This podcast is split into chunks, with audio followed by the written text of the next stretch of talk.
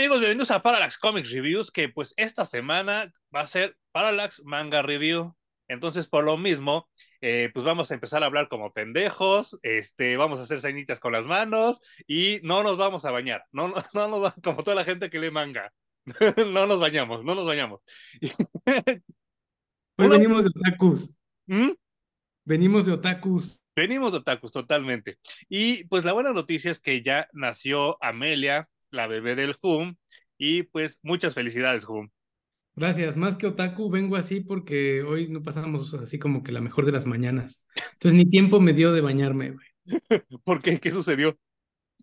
Pues como que se despertó un poquito antes de lo que se tenía que despertar y eso hizo que pasáramos más tiempo despiertos y ya conectáramos con la mañana. No. Entonces, eso, eso hizo que quisiéramos dormir como a las 7, 8 de la mañana y nos aventáramos hora y media más en la cama. Entonces, el bebé altera el ritmo del sueño. Sí, no manches, no, no, no. Todo, todos me dijeron lo mismo eh, cuando tuvieron su primer bebé, que el sueño ya no vuelve a ser el mismo jamás. Porque ya cuando están grandes, híjole, es que no llega de la fiesta. Sí, Sí, sí, sí Pero- fuimos de esos. sí, claro, claro. Pero muchas felicidades, Hum, y pues yo, yo, este, pues, eh, eh, Amelia es bienvenida con mucho cariño y con mucho amor por parte mía y seguramente de la gente que nos escucha también, de las tres personas que nos oyen. Que espero que sí le manden todo su cariño.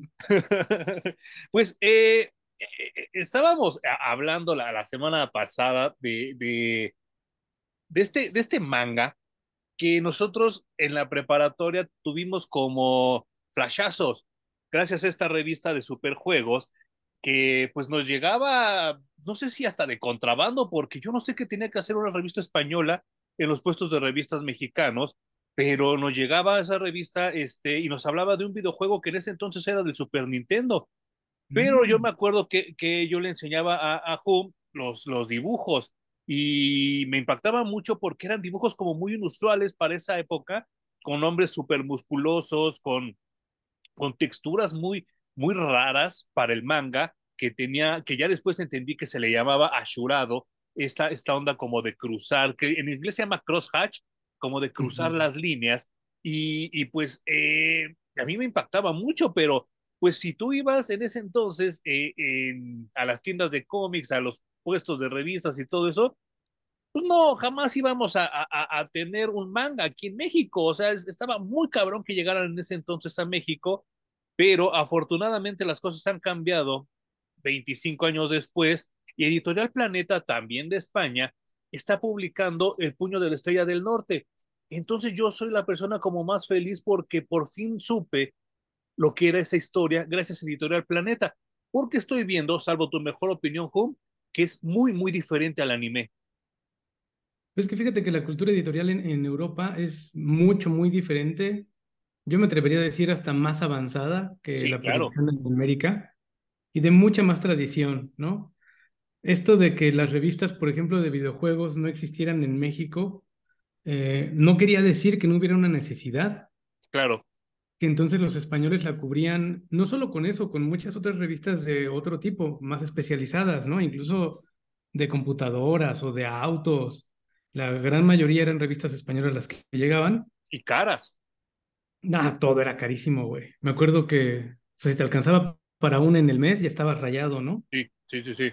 Bendito sea Dios, luego llegó la Club Nintendo a cambiar un poquito el panorama, pero no, no nos llegaba absolutamente nada del otro continente. Con trabajo ya hemos hablado que nos eh, costaba mucho trabajo conseguir cómics al día, o sea, leer cómics y ponerte al día como iba la editorial en Estados Unidos era casi imposible. Sí, muy rudo.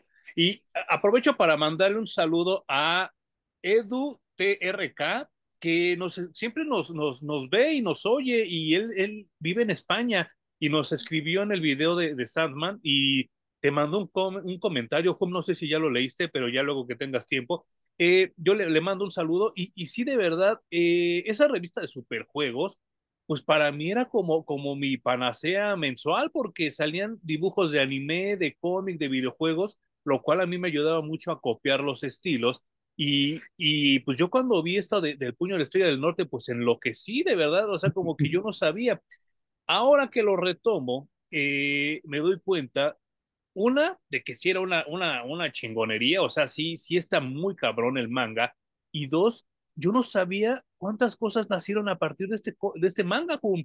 O sea, porque ya cuando lo estuve leyendo dije, ah, pues de aquí salió este desmadre, ah, pues de aquí salió este, ah, pues de aquí salió este. Bueno, ya llegaremos a ese punto, pero hasta Hayden de King of Fighters salió de aquí. Eh, yo ya también hemos hablado mucho al respecto de ir a escarbar en la historia y quién le copió la idea a quién. Uh -huh. ¿no? Es, de pronto me parece un poco ocioso, uh -huh. pero si le rascamos podemos llegar a quién le copió el autor de, de Fist of the North. Uh -huh. de, de, entrada, el, el manga sale por ahí de 1983, 84. Exacto. Y Mad Max ya llevaba cinco años en el imaginario de la gente, güey. Sí, no manches, no, no, no, no, no. Y, y, creo que toma mucha inspiración, sobre todo al principio de la historia, en el primer tomo, uh -huh. de Mad Max totalmente. Y, y, ¿sabes qué es lo mejor de todo? Que no solo toma de Mad Max, sino toma de Mad Max 2, que es la mejor de la franquicia, en mi opinión, Sí, claro. que es la del Guerrero del Camino, porque uh -huh. toda la estética está cabrón, o sea, todo está es que no sé, es que la verdad no quisiera usar la palabra copiado ni calcado, porque sí le da su propio sabor el dibujante, que, que claro. está bien cagado porque se llama Buronson, que yo creo que en japonés es como Bronson, como Charles Bronson, ¿no? y, sí. y, y, y, pues obviamente es, eh, eh, a mí, a mí me, me, me encantó la lectura porque eh, hasta, hasta siento que como que los testículos se me llenaron. De, Ajá, de la testosterona. Sí, sí. sí, de, de verdad. O sea, primero el, el, atuendo del héroe es Mad Max. Sí, totalmente. Sí, no hay manera de hacerse para ningún lado.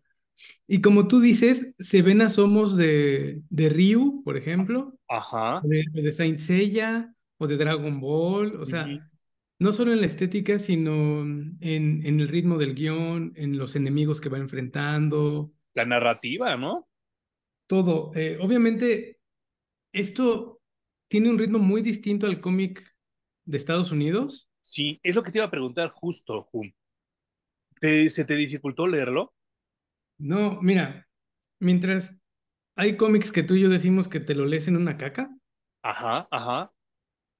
Te acabas el primer tomo y no has salido del baño. O sea, que te, que te avienten el segundo, güey, porque la lectura es tan fluida y tan rápida uh -huh. que te lees dos, yo creo que te lees tres tomos en un día sin... Sin broncas. Sin desgastarte. Uh -huh. no Pero yo cansa. me refería al formato. A mí sí me costó trabajo, ¿eh? ¿A poco? Esta, esta onda de derecha a izquierda, sí, sí me costó trabajo.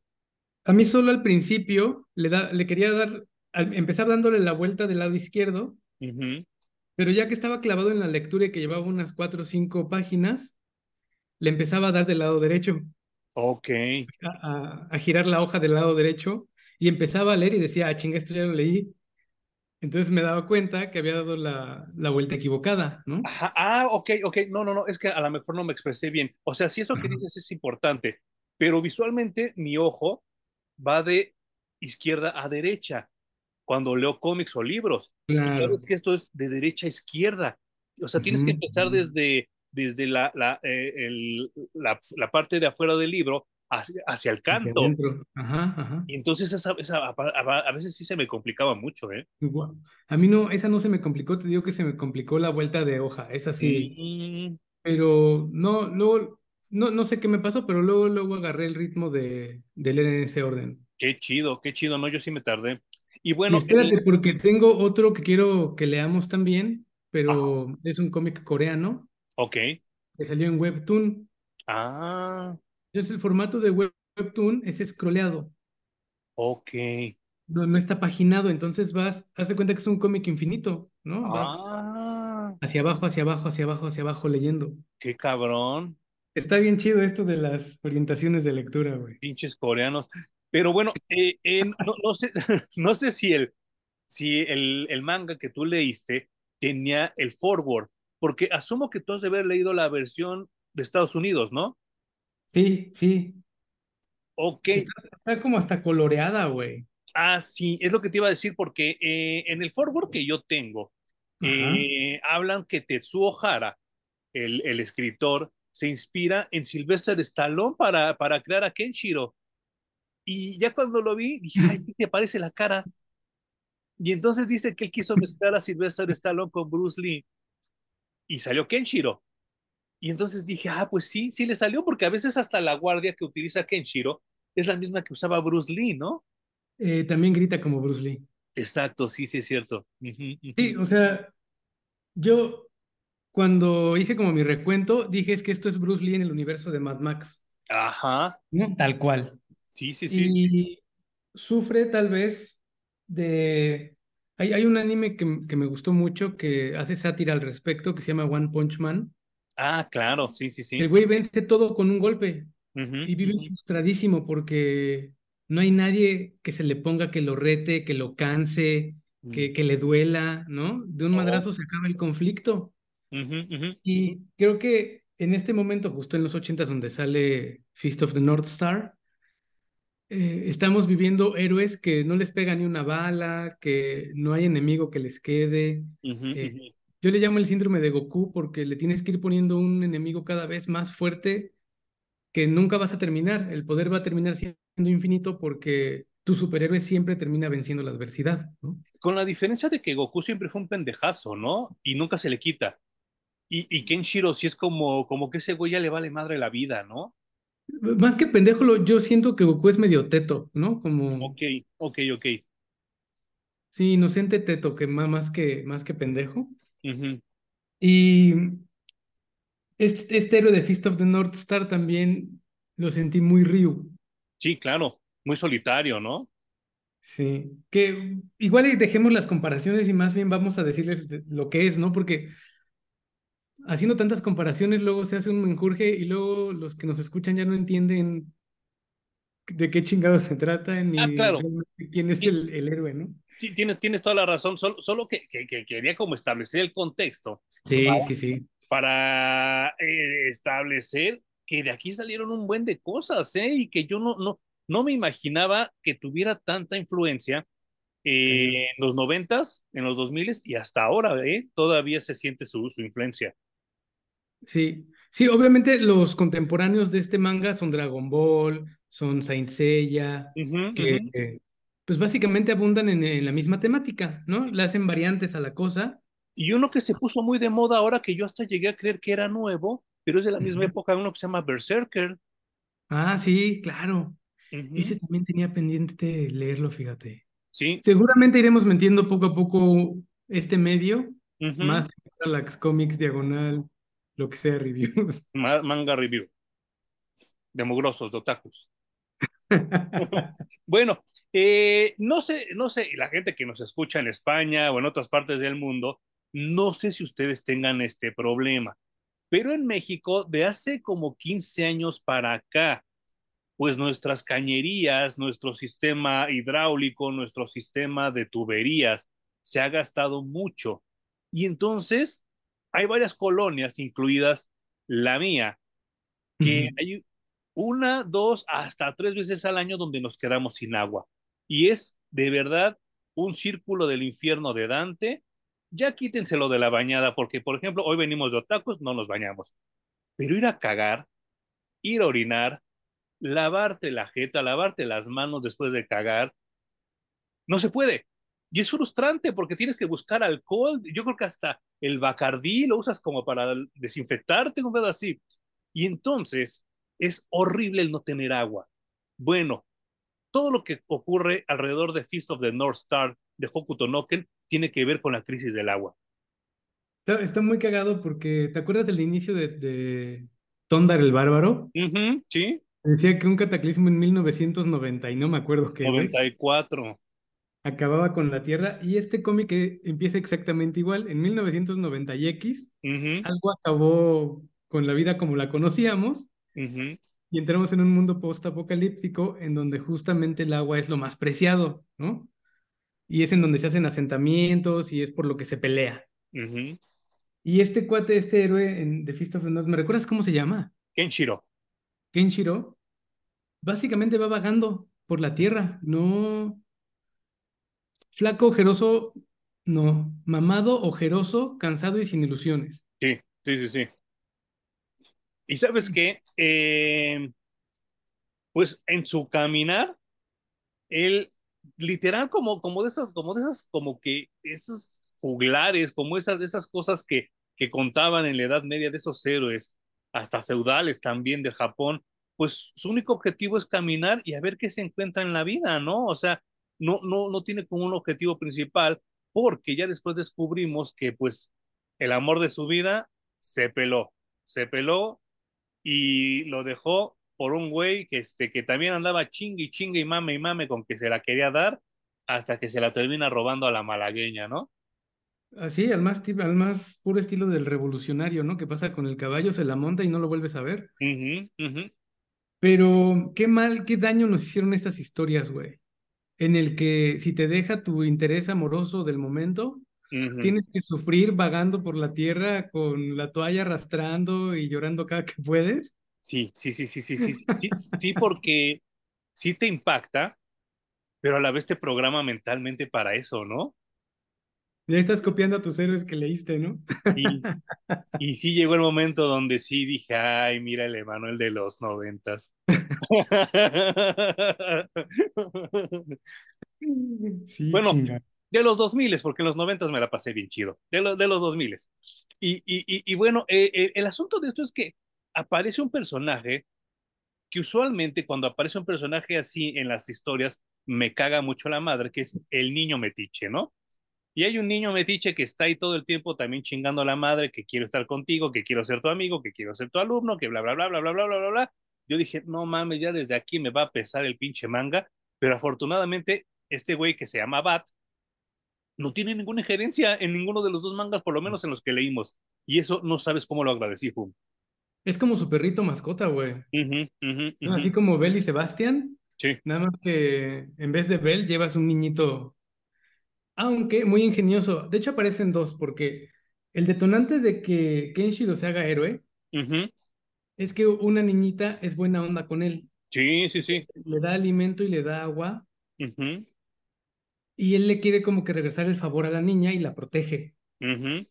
Y cuando la protege, digamos que eso lo saca del trance amoroso en el que venía y se da cuenta de lo que está pasando a su alrededor y empieza a ver las injusticias y que hay gente muy, eh, pues muy manchada, ¿no? Con este tema de que estamos en un mundo apocalíptico. Y entonces su primer acto de bondad es proteger a esta niña que fue buena con él, ¿no? Sí, sí, sí. sí. Y a partir de allí ya no va a parar el güey. Sí, no manches. Y, y, y, y lo más cabrón de esto es que eh, sí son como, como, como bien lo dijiste ahorita, como el catalizador, como el detonante. Pero hasta ahí se queda, ¿eh? Porque, híjole, yo, yo cuando esto sí tuve como mis flashbacks de, no sé si te acuerdas, en el anime este de Street Fighter Alpha, que también uh -huh. Ryu se encuentra un morro y toda la perra película tiene que ver con el morro. Igual también en la de Fatal Fury 2, ¿sí es en la 2? Creo que sí, ¿no? Que también Terry se encuentra un morro y toda la perra película gira alrededor del morro y es así de, ay, no mames, qué pedo, ¿no? Y yo dije, ya va a ser así, ya chingó a su madre, pero no, no sucede eso como bien dices, son como, como nada más como catalizadores. Y lo que me gusta de Bat es que eh, llega un momento donde Kenshiro, como bien comentas, eh, tiene un paralelismo con Ryu y no habla. Entonces Bat sirve como, una, como un narrador de la historia, o sea, te sirve como, como el que te establece los contextos, en qué pueblo están, quién está gobernando ahí y todo eso. Y esa parte me pareció muy inteligente de Tetsuo Ohara, ¿eh? Y, y me parece muy inteligente porque el chavito lo que hace es que después de ver de que este güey es fuerte, uh -huh. eh, la gente le agradece porque los protege y lo agradece con comida y agua. Uh -huh. El chavito piensa, si me voy con este güey, nunca me va a faltar comida ni agua. Uh -huh. Y por eso lo empieza a seguir. Pues básicamente como un perrito, ¿no? Sí, claro. Y, y creo que esa es una muy buena solución, más allá de, ay, se, se infatuó con él o va a ser su aprendiz o... ¿no? Esta, esta solución muy sencilla de va a satisfacer mis necesidades me encantó. Sí, sí, no manches, sí, sí, sí. Y vaya, eh, a partir de ahí, poco a poco el cómic se va convirtiendo más y más y más en Mad Max. Pero ya lo, ya lo habíamos comentado en, en el video de Shang-Chi, eh, que había un videojuego llamado en ese entonces Street Smart, donde tú eras uh -huh. un personaje así chiquito y los enemigos eran grandísimos y entonces les tenías que romper su madre a todos tú siendo chiquito y ellos súper grandes. Y entonces también entendí que a lo mejor también lo sacaron de aquí, ¿no? Porque todos los enemigos son súper brutales, bestiales. Sí, claro, y, y, de hecho tiene que ir avanzando y se tienen que hacer más bestiales todavía, ¿no? Sí, sí, sí, sí. Lo cual no me molesta, ¿eh? Porque eh, eh, eh, sí, sí, no sé si Tetsuo Hara en ese entonces tenía como noción de que algún día iban a existir algo como los videojuegos beat em up. Y yo estoy casi leyendo el guion de un videojuego de beat em up, como Final Fight, como Doble Dragón y todo eso que te vas enfrentando a los personajes normales, pero siempre llegas con un final boss que cada vez es como más grandote, más fuerte y todo eso, y a mí no me molesta nada, pero sí siento que es como un guion de videojuego. Pues es que según yo, todos los videojuegos tienen que haber nacido o haber tenido sus inicios en el, en el manga. Sí, claro. Uh -huh.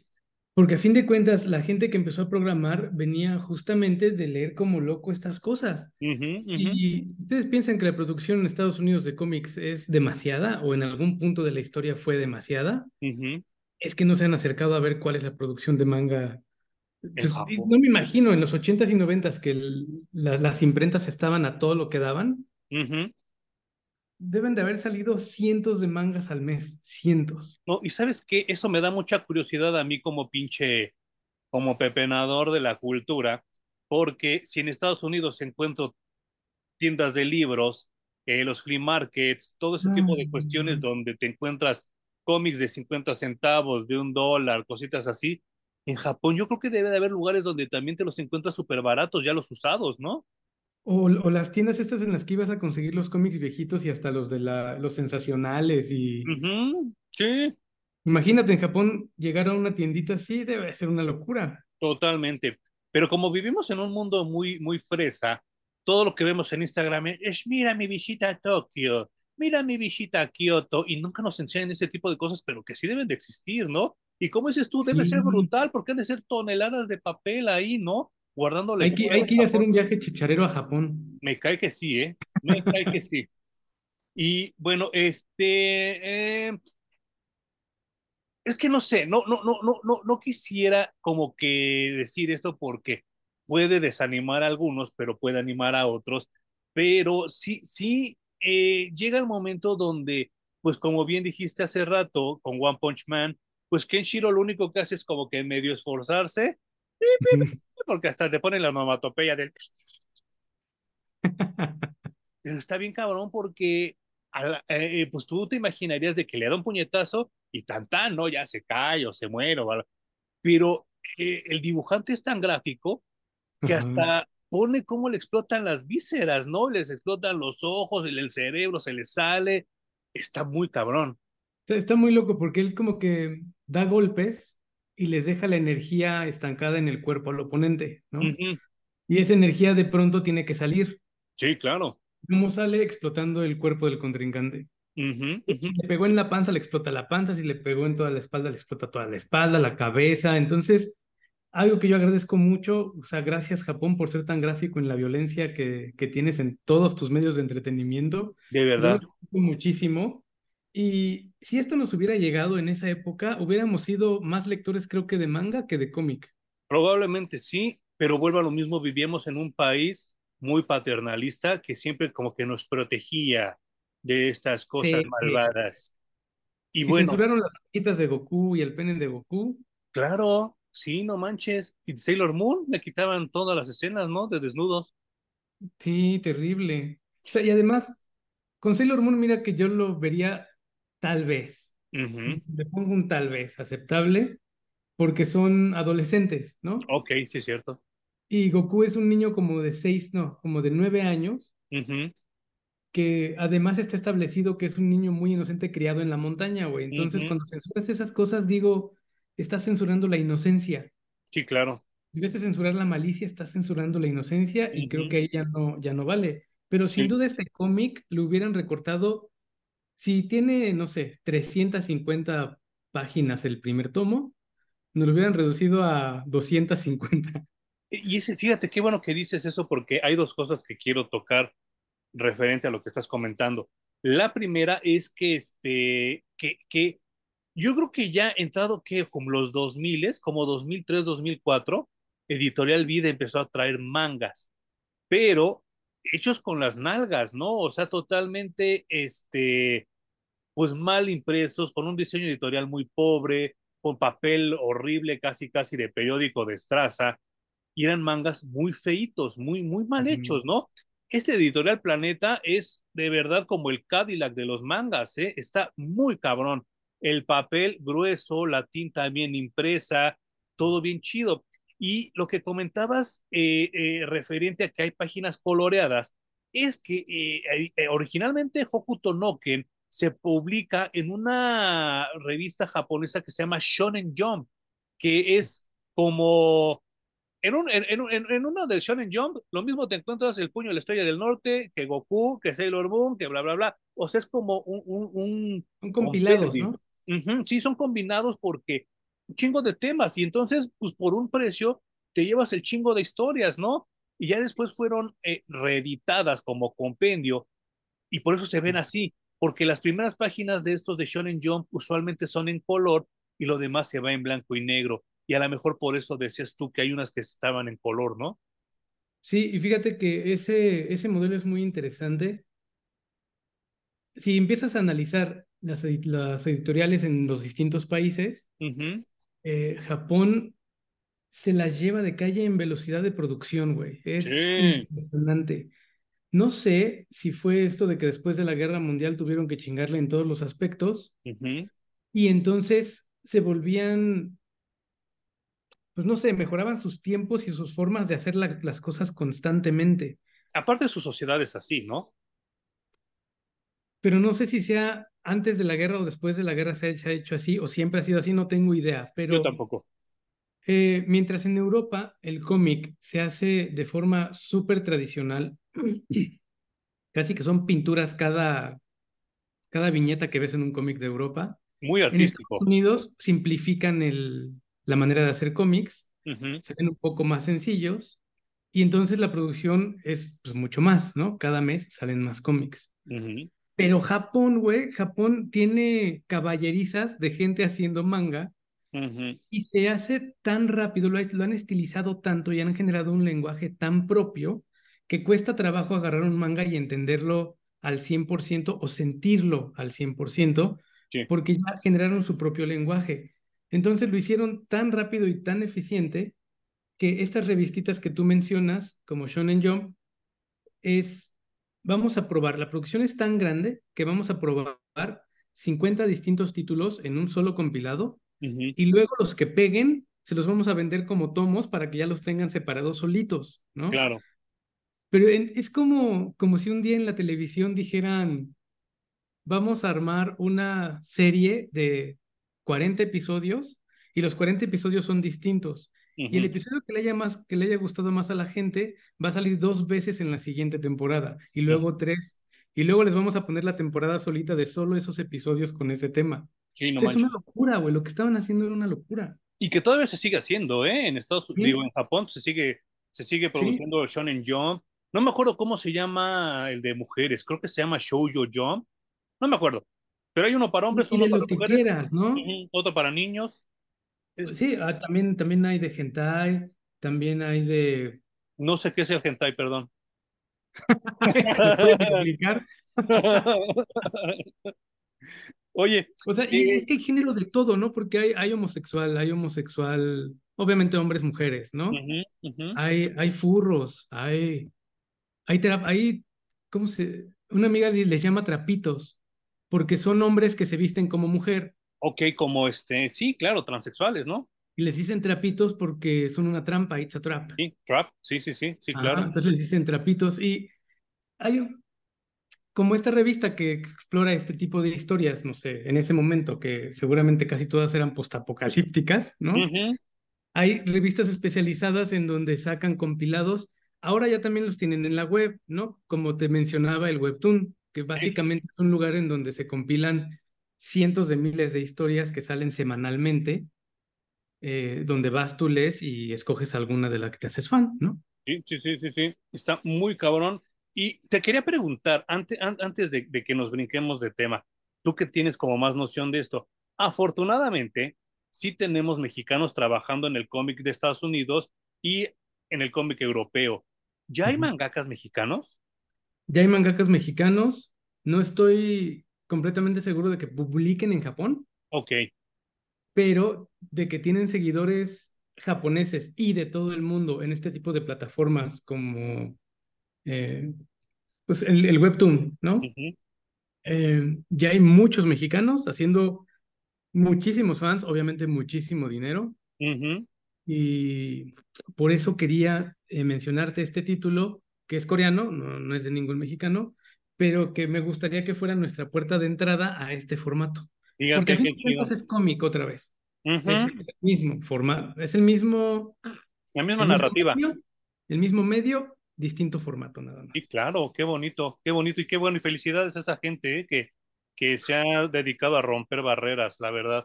Y, y, el segundo punto que quería comentar antes de que se, se, nos acabe el tiempo del primer corte es que Tetsuo Hara, obviamente los japoneses nos venden la idea de que ellos son los innovadores de todo, ¿no? Pero la realidad es uh -huh. que ellos le han robado un chingo de cosas a los chinos, que no se hagan pendejos también, ¿no? y bueno, Tetsuo Hara confiesa de que él se encuentra un libro de acupuntura chino y que después vio la noticia de un mm. cabrón que quiso hacerse acupuntura él solo y se presionó una parte del cuerpo y se quedó sin ver todo un día por el putazo que él solito se metió picándose en ese punto de acupuntura y que de ahí le salió la idea de los chingadazos que mete Kenshiro para invalidar, matar o hasta hacer explotar a la gente en Hokuto no Ken. Sí. Fíjate que esto de meternos al manga me gusta mucho. Estoy muy contento, no solo con esto, sino con tu recomendación de hace algunos meses, Ultraman. Mm, sí. Eh, porque son héroes, digamos, un poquito menos egoístas. Uh -huh, uh -huh. Sobre todo Ultraman me parece una cosa, unos, no sé, 300 años adelantado a su tiempo, güey. Sí, no manches, sí, sí, sí. Este tema espiritual, cósmico, me parece que es algo que vamos a empezar a abordar, creo que terminando la siguiente década. Sí, sí, y apenas sí. vamos a empezar a abordarlo como humanidad, ¿no? Eh, pero eso es lo que me está gustando mucho de abordar estos nuevos héroes, que son uh -huh. completamente distintos uh -huh. al, al que siempre hemos estado leyendo en Estados Unidos, ¿no? creo que los dos tienen, jamás voy a demeritar el trabajo de uno en no. favor del otro, los dos están increíbles, pero siempre que descubres algo nuevo, pues te quieres dejar ir como gorda en tobogán, ¿no? Y, y, y, y, eso es lo rico de seguir leyendo, ¿no? Que siempre encuentras algo nuevo. Sí, eh, para mí ha sido una chulada. Además, eh, de pronto me veníamos de una década en la que los cómics favorecieron mucho el arte. Uh -huh y había pocos globos de diálogo, ¿no? Y poca uh -huh. historia. Entonces sí. era mucho splash page y mucho lucir el dibujo y terminaba un cómic y sentía que no había leído nada. Nada. Y esto lo que me enseña, llegando al manga, es que se puede hacer bien, porque el manga lo que hace es privilegiar un chingo el dibujo. Sí. Apenas tienen unos diálogos, uh -huh. pero con tan solo lo que puedes ver en gestos, en peleas, en los fondos, que también son escasísimos los fondos. Sí, sí, sí. Puedes intuir la historia. Y, a diferencia del cómic, que son pues entre 20 y 30 páginas, depende del cómic que estés leyendo. Y la editorial también, ¿no? Los tomos son de 300 y moco. Sí, no manches.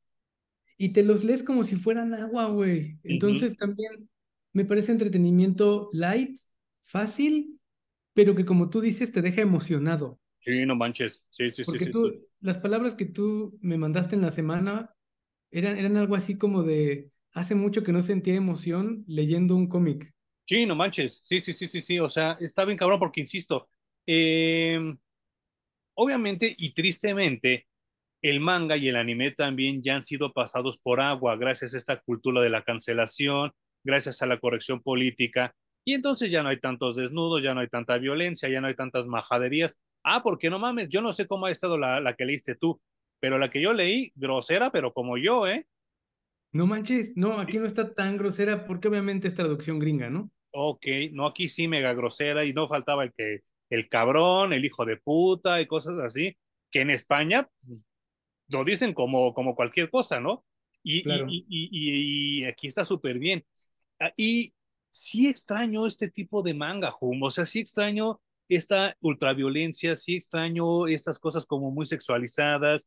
Eh, extraño que no tenga ningún parámetro porque los villanos que, que, se atraviesan aquí, y me voy a apurar antes de que llegue el corte, pues no tienen piedad ni por los niños ni por los rucos, ¿eh?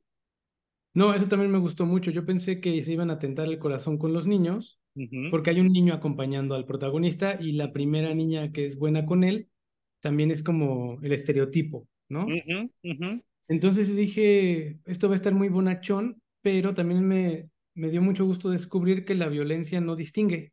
Eso está, está, bien chingón, güey. Y, y, y, y, vaya, eh, no sé si tú tienes como la misma idea que yo, que creo que Tetsuo Hara nada más tenía la idea del primer manga. Y después lo de, des, lo de lo que sigue, viene ocurriendo como que, ay, bueno, ya, ¿qué le agregaré? Porque la historia claro. del primer manga es hasta casi casi autoconclusiva, ¿no? Es que eso es lo que pasa con este tipo de compilados. Tú no sabes, o sea, te dicen, te vamos a sacar solamente los, durante los siguientes seis números. Uh -huh. Haz lo que puedas con eso. Si pegas, seguimos tu historia, pero si no, allí se acabó. Entonces, creo que hace un muy buen primer esfuerzo porque concluya, pero también deja las bases como por si sigue. Uh -huh. Y como dices, el segundo tomo se nota ya más enganchado el escritor y el dibujante. Y bueno, voy a hacer mi primer corte y regresaremos con este segundo manga de Hokuto no Ken, El puño de la estrella del norte, en Parallax Manga Reviews.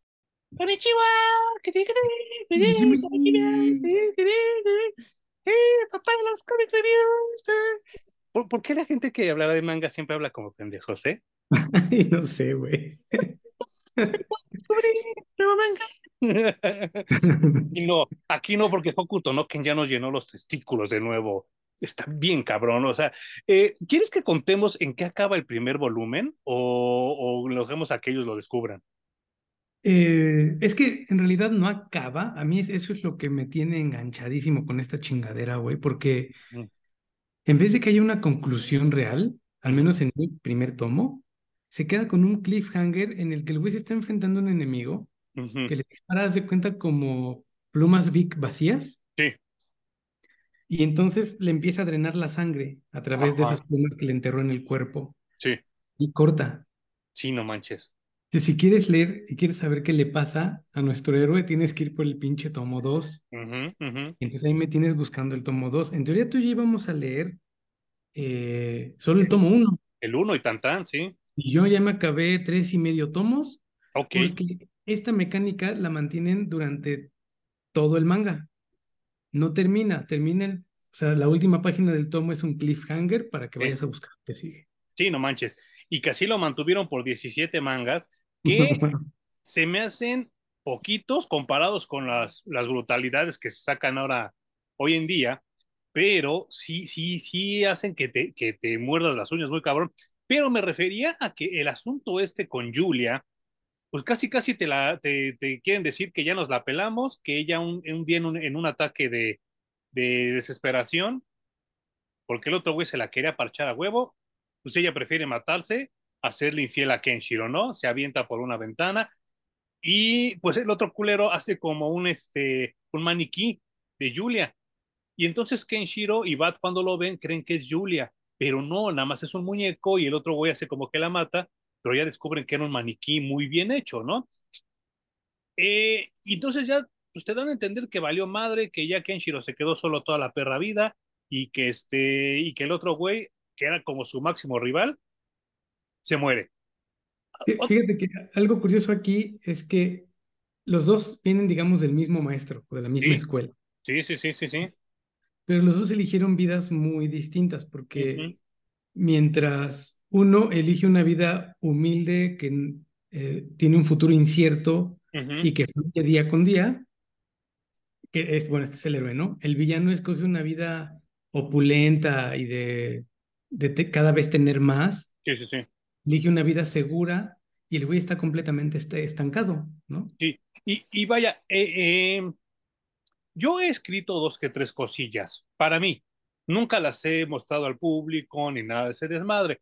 Eh, me gusta mucho establecer diálogos, me gusta mucho establecer situaciones, me gusta generar a los personajes, pero cuando se trata de darle nombre a los personajes, soy un pendejazo, ¿eh? De verdad, no se me ocurren los nombres, yo sería pésimo en el registro civil porque no se me ocurren los nombres, ¿no?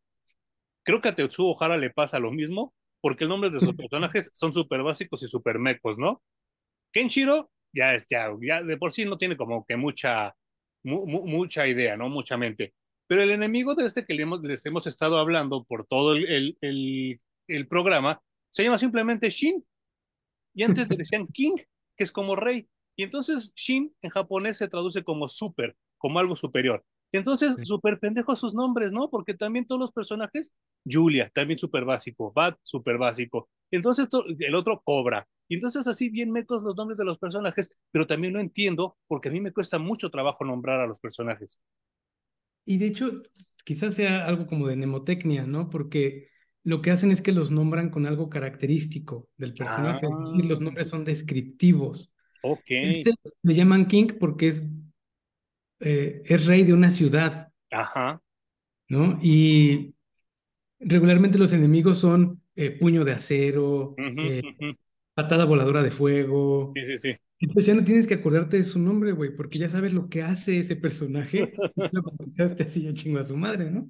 Claro. Creo que eso les facilita mucho el trabajo. Ajá, ajá.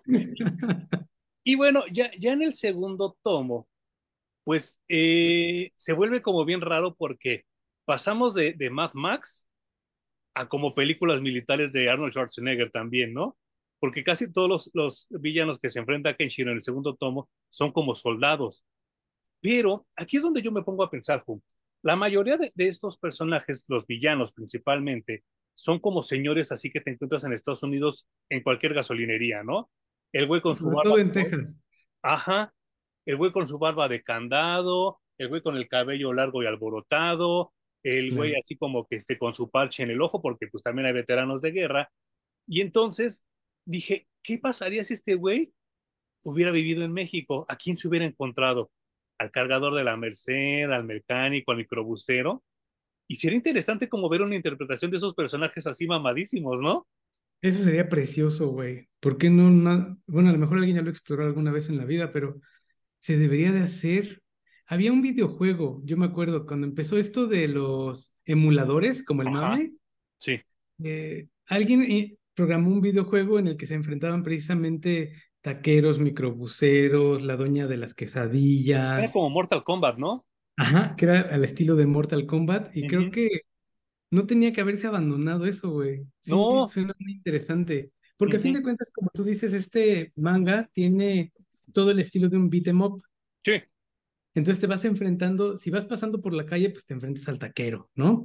Si tienes que viajar de un lado a otro, te vas a enfrentar a un microbusero. Si ya llegas a la casa del malo malote, digamos, te tendrás que enfrentar a políticos. Mira, pues ya tenemos la idea para nuestro webtoon. No, ándale, me cae que Sí. sí nos quedaría increíble. y, y, y, y bueno, eh, a mí me sorprende mucho cuando se enfrenta al, al, al militar con el parche en el ojo y las cicatrices en la cara, porque es igualito a Hayden de King of Fighters. Sí, Hayden, Rolento. Rolento, sí, porque también avienta cuchillos, ¿verdad? Ajá, ajá. Lo del boomerang no, no, no tengo claro quién avienta boomerangs en los juegos de pelea. Eh, ¿Sabes qué? Ya, no sé si te acuerdas uno que, que se llamaba, híjole, no me acuerdo, en, en japonés era Funken, que salía, Ajá. que el último villano era, que se llamaba Lion King, que era un güey con una matota y traía unos guantes de box. Y Ajá, el. Hayate, creo que se llamaba Hayate el güey. Y ese güey aventaba sus boomerangs bien culeros. Pero, y, y que se pasaban de plano a plano. Claro. Y Pero que Samurai- también Samurai Shodown tiene una chavita que avienta un boomerang, ¿no? la Tam Tam, ¿no? Ajá. No. Cham Cham. Cham Cham, sí, sí, sí, Tam Tam era el hombre, tienes toda la razón. Y, y, y vaya, eh, pues siento, siento yo, yo, yo, yo, yo, que en narrativa sí pierde un poco este segundo tomo. Sin embargo, visualmente es mucho mejor que el primero. Sí, yo siento que ya están más enganchados porque primero el escritor se sale de Mad Max, ¿no? Ya se olvida de ese mundo de carros y de agua un poco. sí, Y entonces ya explora mucho más dentro de ese mismo mundo, pero lo explora un poco más y el dibujante ya se siente más dinámico, güey. Ya las hojas las vas brincando mucho más eh, fluidamente y eh, sientes menos los brincos. Y aquí pasa algo que, pues sí, yo lo comentaba en el, en el bloque anterior, que yo creí hasta este momento que era intocable, porque en ninguna de las historias que yo he leído se pueden matar ni niños ni ancianos, y aquí matan a los dos, ¿no? Eso también está bien bueno. Eh, bueno, como ya les dijimos, este héroe va a tener que ir sorteando distintas adversidades, ¿no? De pronto ayuda a una aldea a llevarles granos de arroz para que puedan cultivar. Sí, Luego descubre una aldea de niños que están siendo cuidados por una sola cuidadora, que es una señora ya pues bastante entrada en años, ¿no? sí. Y están allí en esa comunidad muy a gusto porque descubrieron eh, un lugar, un pequeño manantial de agua, en realidad es un pequeño pozo. Y pues los malhechores, digamos los villanos, que están todo el tiempo acechando y buscando si alguien encuentra agua y chingárselos de inmediato, se los topan y de entrada matan al niño, digamos, héroe que se aventuró a salir para buscar ayuda, ¿no? Sí, no manches. Y luego matan a la única cuidadora de todo el grupo de niños. Entonces, eh, pues, bueno, el pobre Kenshiro lo que hace es, eh, pues obviamente chingarse a todos los villanos, pero además empezar a seguir el hilo de, Ujú, ok, ¿desde dónde viene tanta pinche gente culera? Sí, sí, Y sí. entonces va a ir caminando a través de distintas tierras hasta llegar, digamos que, al palacio del villano máximo de la temporada, ¿no? Y como Eh, tú dices, eh, de pronto sí le meten sus chingadazos, pero al menos el héroe, después de que ya les dijimos que mataron niños y ancianos, el héroe sigue siendo intocable, güey. Sí, no manches. Sí. Bueno, al nivel de que el, el malo más malo queda como encerrado en una especie como de infierno y se tiene que enfrentar a un super mega diablote que también, Sí. oh sorpresa, se llama Devil, ¿no? Sí, sí, sí, ahí está la mnemotecnia pura, güey. sí, Y claro. fíjate Y, que el, el primer tomo obviamente me tenía atrapado con este antagonista que era alguien de su misma escuela, criado con él, enseñado con él, ¿no? Y en esta segunda, el antagonista parece ser eh, un güey que es igual de poderoso y que lo anda buscando porque desde que le cayó una tragedia a su familia y su papá le dijo, fue un güey que tiene siete marcas en su pecho, o son seis, no me acuerdo. Siete. Ok, tiene siete marcas en su pecho y se murió. El güey está dedicado a entrenar, a ser el más fuerte, para que cuando se tope al güey de las siete marcas en el pecho, se lo pueda chingar y vengar la muerte de su familia. Pero este Y se güey, hacen cuates, ¿Mm? ¿mande? y se hacen cuates al principio. Ah, sí, sí, Él sí. no sabe que Kenshiro es el güey al que está buscando en día. Y como los dos son muy poderosos y los dos quieren proteger, eh, digamos, el mismo pueblo, se hacen amiguitos. Sí. Pero lo más cagado es que este personaje me supo a como el inicio, como la protoversión de personajes como Vega, como Benimaru y como Ukio, Sí, claro. porque es como medio afeminado, ¿no? A pesar de que él no es gay, es como afeminado. Sí, de hecho, le cuesta trabajo al dibujante porque el dibujante solamente sabe dibujar hombres ultra mamados, ¿no? Pero la idea es que incluso cuando se cubre la cabeza lo confunden con una mujer. Sí, claro.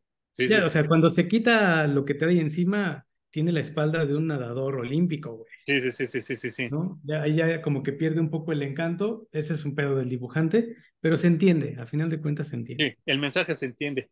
Y vaya, eh, yo, yo, yo sí voy a seguir leyendo hasta donde pueda, porque como dices tú, sí me engancha, o sea, sí quiero saber en qué acaba esta historia y sí me alegra que se siga publicando casi 40 años después, porque es, es, este, es algo que, que sí creo que la gente tiene que seguir leyendo, que sí se debe de seguir alimentando este tipo de manga, porque de verdad yo ya estoy muy, muy harto de los héroes inocentones y bobos y que todo el tiempo así como que que haya como un exceso de comedia en las narrativas. Y quiero, quiero este, aunarlo en las antirecomendaciones de esta semana, pero ya, ya ahorita llegaremos a ese momento. Eh, pero no sé si particularmente México esté preparado para este tipo de historias. Kun. Ay, yo creo que sí, en México nos tragamos lo que sea, güey. Pues por eso vienen de España y de Latinoamérica a hacer todo el dinero del universo aquí. Ok. Y luego se regresan o incluso se quedan a vivir en México, ¿no? Con todo el éxito que tuvieron. Porque a mí me costó mucho trabajo encontrar físicamente estos, estos, estos mangas que pues ya casi casi los tuve que mandar a pedir porque nadie los tiene, o sea, es que dicen, es que Editorial Planeta no nos ha surtido, es que esto y eso. Ah, pero no les preguntes por el pinche One Piece porque tienen todos, güey. No les preguntes por el pinche Goku porque tienen todos, güey. Y entonces dices, no mames, güey, o sea, pues también, pues hay que leer otras cosas, ¿no? Volvemos a lo, a lo de cada programa. Pues sí, pero es que, o sea, también hay cosas que tienen demasiado éxito y es lo que más vende. Y Uh -huh. pues comercialmente lo que a ti te interesa es hacer dinero, ¿no? Claro. Y si ya no te piden el puño de la estrella del norte, pero están como locos con One Piece porque acaba de sacar un nuevo episodio, Uh -huh. pues tú lo que quieres es vender, ¿no? Sí, claro, totalmente Y de acuerdo. Eso me parece muy, muy normal, pero eh, también hemos descubierto que tienen mucho valor estas librerías que, aunque sea pequeñita la sección, pero se la dedican a cosas que han marcado, que han sido importantes, Uh -huh. pero que quizás no fueron tan exitosas, eh, pues digamos, monetariamente, ¿no? Uh -huh. Uh -huh. Porque a pesar de que, como tú dices, eh, el puño de la estrella del norte es como referente de inspiración para muchas otras cosas que vinieron después, ¿Es el blueprint? tan famoso como Dragon Ball. Y que salieron a la misma época, ¿eh? Exacto, salieron mm, con meses de diferencia en realidad. Pero, ¿tú qué crees que sea? Oye, Voy, voy- voy a contar algo que, que, que, que me sucedió a mí. Eh, conozco unas personas que pues, son bastante desagradables, ¿no? Y alguna vez vinieron a mi casa y estaban contándole a, a, a mi mamá, no, que, que la chingada, que bla, bla. Yo les digo los comunistas porque son bastante raros, ¿no? Y, y, y, y, y una vez este, esta, esta, esta señora le estaba diciendo a mi mamá, no, es que la vida no alcanza, que la chingada, que bla, bla, bla. Y entonces este, dice, es que a mí con trabajos me alcanza para comprar quesadillas para mi casa, ¿no? Y entonces dije, ¿cuántas quesadillas te compras? Cuatro. ¿Qué más te compras? No, este, pues nada más a veces me llevo como un tlacoyo, que su pinche madre, le digo, ¿cuánto te gastas? Y dice, pues en total son como 200 pesos. ¿Qué? Le digo, si te das cuenta que con 200 pesos vas a McDonald's y te compras una hamburguesa chingona y te dan papas y te dan refresco, y nada más se quedó así de, ay, no mames, o sea, se cuenta que le, que le resolvió una ecuación, güey, porque se quedó así pendeja, ¿no? Y entonces, yo siento que eso también se traduce mucho al cómic, al cine y al manga, ¿no? Que tú te comes lo que ves en el puesto de la esquina, pero si te pones a investigar, hay cosas que te salen al mismo precio y a lo mejor te llenan más la panza, ¿no? Yo te voy a decir el capitalista, porque cuando tú empezaste a contar la anécdota y te, antes de que te fueras al McDonald's, pensé que le ibas a decir, si te das cuenta que si te compras un kilo de tortillas y un kilo de queso, y un kilo de flor de calabaza, te haces 50 quesadillas por 150 pesos. Claro, claro, yo sí. me saliste con el McDonald's y la hamburguesa. El imperialista seré hoy. Y siento que sucede lo mismo, y siento que sucede lo mismo aquí, Juan, porque eh, ir al cine, el boleto te sale lo mismo. Y lo mismo te puedes meter a ver Oppenheimer que te puedes ir a ver este Blue Beetle, ¿no? Sí, Y claro. yo creo que, yo creo que es depende de lo que, lo que tú quieras consumir y lo que tú quieras emanar después, porque Exacto. obviamente esto es como comer. Primero te lo consumes y después lo haces como caca, ¿no? O sea, eh, pe- pero a fin de cuentas lo que se queda en tu cuerpo son los nutrientes, son este, las proteínas, los minerales, etcétera y demás. Lo mismo pasa con la lectura.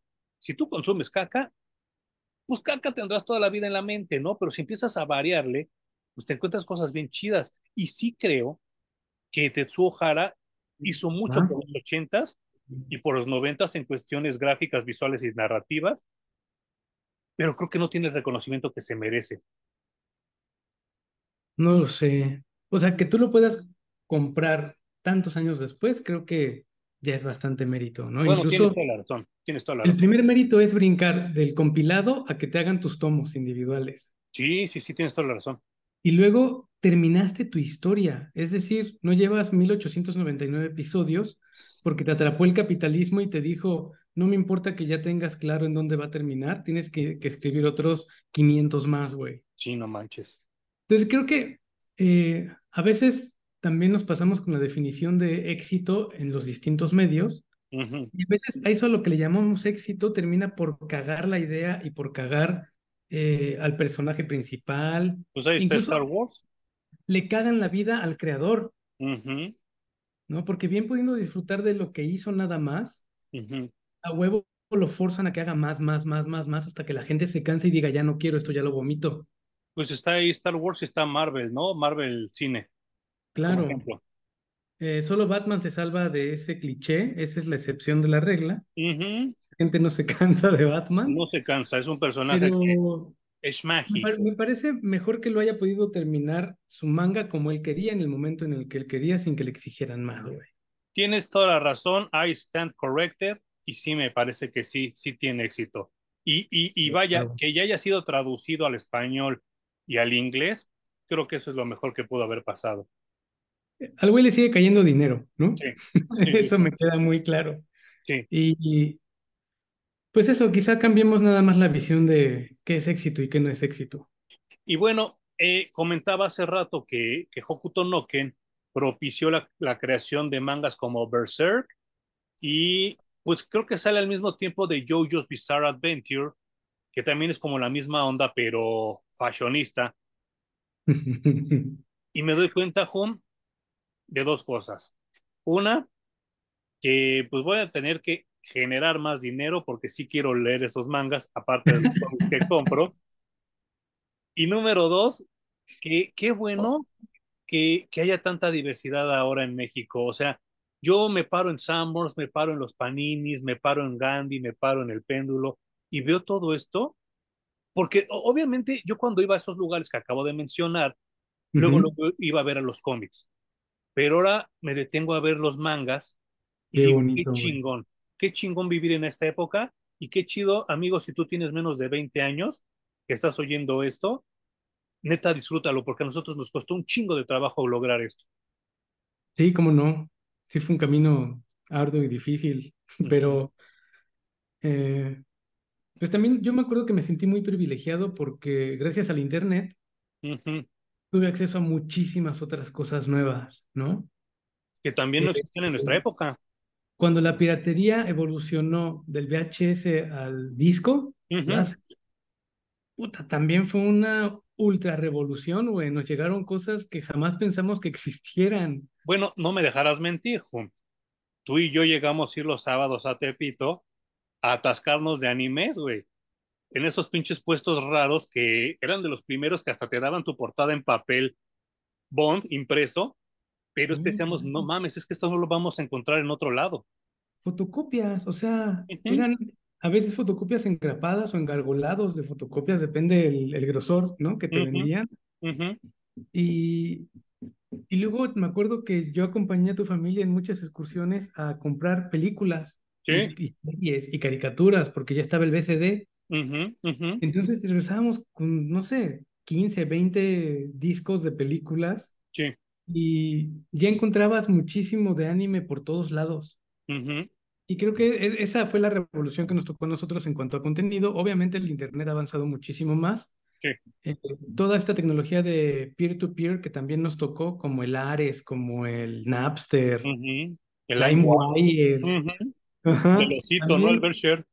gracias a eso creo que obtuvimos también eh, música de series, de, de caricaturas, de películas, las mismas caricaturas, las mismas películas las bajábamos en calidad, pues un poquito como para ver en las televisiones anteriores, ¿no? sí. Pero nos funcionó muy bien y consumimos contenido de todo tipo.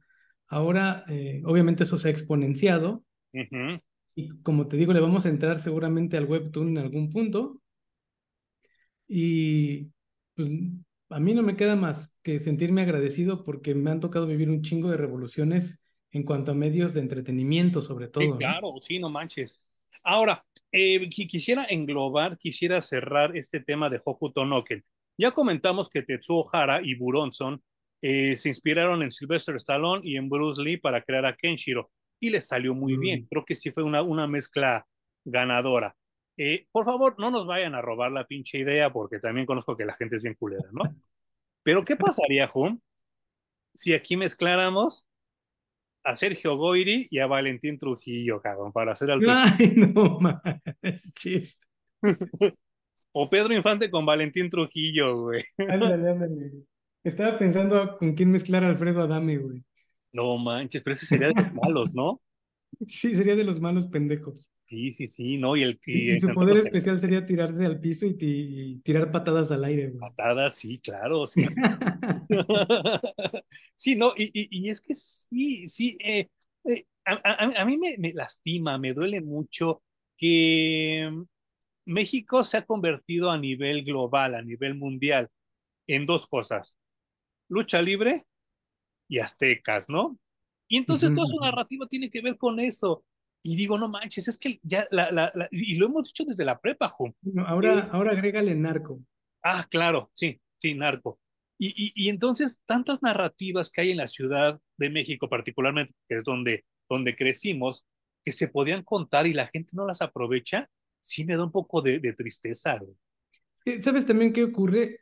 Eh, y lo vemos con este fenómeno que ya comentamos en la primera parte del programa, de que no había revistas de videojuegos, que no había marcas, que no había producción propia incluso aquí en el país de todas esas cosas, ¿no? Y yo siempre lo demerité y lo menospreciaba este comentario de, es que si es mexicano, te van a tirar tirria. Claro. Si el esfuerzo sale de aquí, la gente lo demerita, como diciendo eso no es, no es bueno. Entonces prefieren comprar la revista especializada estadounidense en inglés, ¿no? O traducida incluso, que consumir algún esfuerzo aquí dentro de México. Al cómic le pasó exactamente igual. Sí. ¿Cómo, cómo te atreves a publicar cómic mexicano si el cómic es gringo, güey? Claro. Entonces, aunque estuviera medio decente, le iba re mal. Sí, ¿te acuerdas de, de uno que se llamaba Meteorix? Que también era medio, mitad cómic, mitad manga. Pues creo que también hizo muy buen esfuerzo. Y no sé si te acuerdas que yo en la prepa compraba la versión mexicanizada de los supercampeones que sacaba Tucán. No manches, con fervor ibas a buscarla, lo recuerdo perfecto. Y ahí los tengo todavía, ¿eh? E, esos están bien hechos. No sé si se alcance a ver. De ah, sí, miren, sí se alcanza a asomar. De este lado tengo mi revistero y perdona a la gente que nos está escuchando. Esta revista que tengo aquí, que se llama Videotips, salió también en los noventas yo la conservo nada más por, por cariño y por este, por valor sentimental. Pero de verdad, la revista tenía esta falta de ortografía, Juan. Qué fuerte, güey. Creo que ni, ni, el videorrisa tenía faltas de ortografía. Ni el videorrisa tenía faltas de ortografía. Y este tenía de ortografía, de dedazo, de las fotos estaban tomadas de la maquinita, hecha al chilazo totalmente, ¿no? Pero insisto que yo la compraba para copiar los dibujos, o sea, la información pues a veces me servía, a veces no, porque yo no tenía todas las consolas en esa época, solo tenía Super Nintendo. Y, y, y entonces digo, o sea, sí, pero también nos hemos ganado esa fama de las cosas mal hechas. Es que fíjate que también creo que ha venido decayendo, ¿no? La, la falta de cuidado en hacer las cosas y de profesionalismo. Sí. Eh, algo que no pasa, esto que te comento de las revistas, los cómics, eh, esfuerzos mexicanos editoriales que la gente demerita, pasa creo que cuando quieres elevar tu producto a llevarlo a un mercado un poquito más eh, poderoso económicamente, porque cuando esto es popular, a la gente realmente no le importa, ¿no? No. Entonces tenemos todo este esfuerzo editorial de los cómics que se leían durante los traslados de micro o de metro, que costaban entre uno y luego 10 pesos porque vivieron la transición de la crisis económica. ¿no? no manches. Pero que es, digamos, es de populacho, ¿no? Eso es lo que es de populacho. Y ahí está la revista TV Notas, ahí está la revista en su momento La Eres. Sí. Eh, cuando los esfuerzos son populares, creo que eso no pasa. La gente no ve tu esfuerzo para abajo porque ya está abajo. Sí, claro. Entonces creo que ahí habría algo que, que analizar, ¿no? En cuanto al esfuerzo editorial, llámese de cómics o de cualquier otro tipo, ¿no? Sí, claro.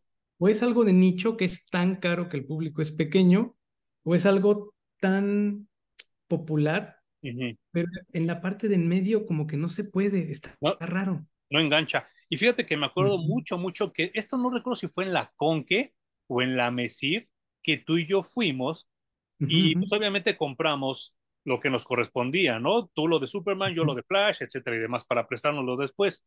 Pero recuerdo que nos regalaron una revista que se llamaba La Serpiente Emplumada y que en la portada salía el Carlos Salinas vestido como de Tlatoani y unos, este, pues como indígenas, como aborígenas, así como rindiéndole tributo, ¿no? Te dieron una a ti, me dieron una a mí. Recuerdo que el lunes llegué y te pregunté, oye, ¿ya leíste lo de la serpiente? Y me dijiste sí. Y te dije, no mames, es que en ningún momento me hizo reír. Y tú me dijiste a mí tampoco. Hasta me dijiste, creo que está bien culera. Y entonces así como que, pues llegó el momento donde dijimos, qué triste que, porque la verdad estaba bien impreso el cómic, o sea, Claro. tenía papel cuché, tenía todo eso, pero la historia, el contenido era muy malo. Y me acuerdo que, que sí, tanto tú como yo estábamos muy decepcionados de que esa gente tuviera dinero para hacer esas cosas. Sí, pues es que sí se necesita, se necesitaba y se, se necesitaba y se necesita mucho dinero para imprimir, ¿no? Ujú, Y regularmente son esfuerzos de, pues, chavos que tienen, nacieron en familia acomodada, que tienen dinero y que con sus amigos les gustó, no sé, X cómic y deciden hacer un esfuerzo por publicarse, sí, pero siguen siendo como esfuerzos muy amateurs de entrada porque es gente muy joven, ¿no? ujú, Y que ya hemos hablado que para escribir algo chingón, pues ya necesitas haber vivido algunas cosas, pasado claro. por algunas cosas. Y luego eh, no tienen dos o tres personas más que les revisen el trabajo y les digan, no, güey, esto es muy básico, a esto le falta, mira, el guion se compone de este, esta y esta parte, etcétera, etcétera, ¿no? Y creo que eso le ha pasado a casi todos los esfuerzos del cómic dentro del país, después de la época de oro que se vivió, ¿no? Sí, Porque claro. sí hubo un momento en el que se publicó muchísimo Y muy y de bueno. buena calidad. Jum, ¿algo más que quisieras decir como para englobar, para circular Hokuto no Ken? Eh, creo que es un producto de su época, claramente, o sea, no se puede quitar ese traje. Eh, pero también lo disfruté mucho. Para mí fue algo, a pesar de que ya es viejo, fue algo fresco Sí, y claro. algo que me entusiasmó mucho, sobre todo porque eh, me dio a entender una manera distinta de leer cómics en cuanto a la velocidad, en cuanto a la simpleza. Y ya de entrada para mí eso es ultra valioso, güey. Ujú. Eh, eh, fíjate que, que, pues obviamente, retomando, regresando, y ya para finalizar esta onda de la revista Superjuegos, ahí publicaban a veces páginas de los mangas originales de Japón. Y entonces yo decía, puta, qué chingón sería tener en mis manos el manga de, de Hokuto. Y miren, hoy lo tengo y le doy gracias a la vida porque eso haya sucedido. Acá atrás ya conseguí unos de Sailor Moon, que son los primeros tres o cuatro. Me faltaría nada más los de Kinnikuman, eh, el hombre músculo, y los de Devilman. Y entonces yo tendría con los que me, me apendejé yo de morro, ¿no? Porque decía, no mames, es que esto nunca va a llegar a México, pero a excepción de Kinnikuman, creo que los otros ya llegaron y sí los voy a conseguir en algún ¿Y momento. Nicoman es Kid Músculo? Sí, exactamente. Ajá. Y eso es Qué como que sí veo más cabrón que lleguen aquí a México, pero igual y los encuentro o en Estados Unidos o miren que la vida se alinee y algún día iremos a Japón por ellos. Y si no, seguramente alguna editorial española los tiene por allí, güey. Probablemente sí. En España debe de haber, estoy seguro. Sí, que nuestro amigo nos, este, nos avise este, que, que si sí están allá. Nuestro amigo Edu TRK, avísanos si sí están allá, ¿no? Los de, creo que allá le conocen como Musculman. Wow. Eso también, güey. Toda la, la diversidad de traducciones alrededor del mundo es una mar. Me acuerdo que tenía un amigo que coleccionaba tarjetas igual que yo, pero él coleccionaba personajes. Ah, Entonces coleccionaba todas las tarjetas de Punisher. ok, Y regularmente casi todas son publicadas o fueron publicadas durante los 80s, 90s en Estados Unidos. ok. Pero con las Pepsi Cards Uh, se diseminó por todo Latinoamérica y sí. entonces cada país tiene alguna minucia en la tarjeta que si eres un coleccionista de estos completistas, Ajá. haz de cuenta que, no sé, se brincó, en vez de tener cinco renglones, tiene seis Ah, en, en la descripción del personaje, ¿no?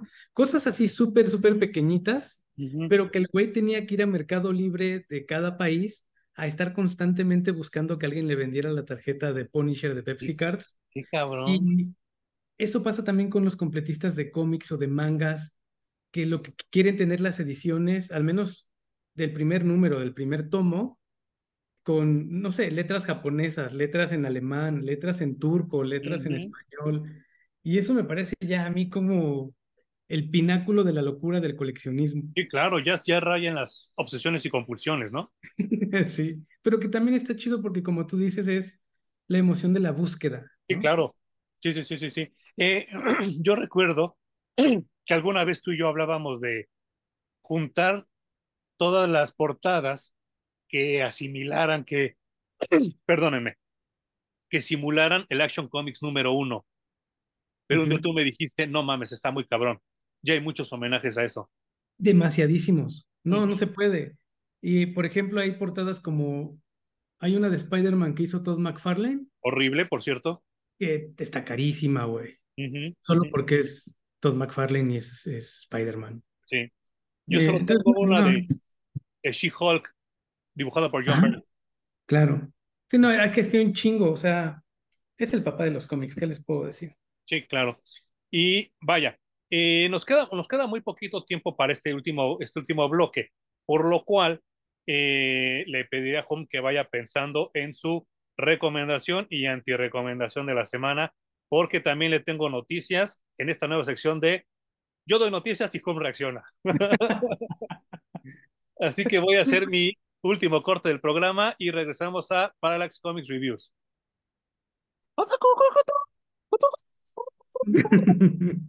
Mira, estoicos, no nos hemos bañado para hacer otakus y decir. Es, eh, la sección de noticias que solo a Hum y a mí nos importan. Eh, Peter Dinklage, que yo ya había dicho en otro episodio que es una mierda de persona, que me da, me da asco saber de él, me da asco verlo en películas y me da asco hasta verlo. Eh, lo contrataron para la nueva versión de Blancanieves y los siete enanos. Y él dijo, no, yo no quiero que haya más enanos, que por favor los otros personajes sean gente normal, como nosotros, porque yo soy normal. ¿Qué opinas de eso, Hum? Y entonces ya solo se llama Blancanieves, ¿no? Sí, porque solo hay un enano, que es él. Y entonces está súper pendejo lo que él hace, lo que, lo que él hizo y dijo, porque él quería ser inclusivo. Y entonces, gracias a eso que dijo, ya le quitó el trabajo a otros seis personas que pueden ser enanos trabajando en una película de Disney. Pero él tiene que ser único e irrepetible. Esa película va a ser un desastre, güey. La, la protagonista ha estado dando entrevistas y diciendo cosas como, pues ya no es 1930, ¿no? Entonces, eh, esta Blancanieves ya no, ya no va a ser besada por el príncipe, por el que el príncipe era un acosador.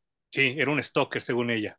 Entonces, va a ser más independiente esta Blancanieves. Y, o sea, se ha dedicado a criticar la hechura de la original en favor de estas ideas, pues woke, ¿no le llaman en Estados Unidos estas ideas woke? Progress, le dicen también en España. Pues sí, pero progre, o sea, cuando dice la palabra progre, estás avanzando. Claro, pero en España se utiliza así como woke, ¿eh? Aquí en México sí Ya. es, sí es otra, otra onda. Es cero progresivo. Esto me parece bastante retrógrada. Sí, claro. Y más bien eso sería la palabra regresivo, más que progresivo. Regresivo, sí. Y yo no sé qué también le vaya a ir a Blancanieves. Yo siento que Disney, aparte de la caída de los superhéroes y de Star Wars, está sufriendo su- la caída en los productos propios, que es la animación. Sí. Que no sé a quién se le ocurrió empezar a hacer todas sus animaciones en live action. Creo que fue una muy mala decisión, que les ha dejado muy poco dinero, pero les ha dejado dinero. Y entonces lo siguen haciendo hasta que la gente se canse, ¿no? Eh, yo creo que los clásicos de Disney están muy bien allí. Sí. Por algo, los adultos se las siguen poniendo a sus hijos. No es de a gratis. Y que yo sepa, le siguen poniendo las animadas, no les ponen las, de- las de live action. Pero según estudios mercadológicos y preguntándole a la gente morra, ellos prefieren las live action, ¿eh? Yeah, pues ok, a cada quien lo que le toca, güey. A mí me parece terrible que eh, hagas un, está bien si haces un, un, nuevo producto con lo que ya tenías, pero si lo vas a promocionar diciendo que el original no estaba bien, parece que estás cayendo en un error. Hay, hay un nicho de, de, de, Disney muy poco visitado y que yo disfruto mucho, mucho, mucho, que son sus series de televisión.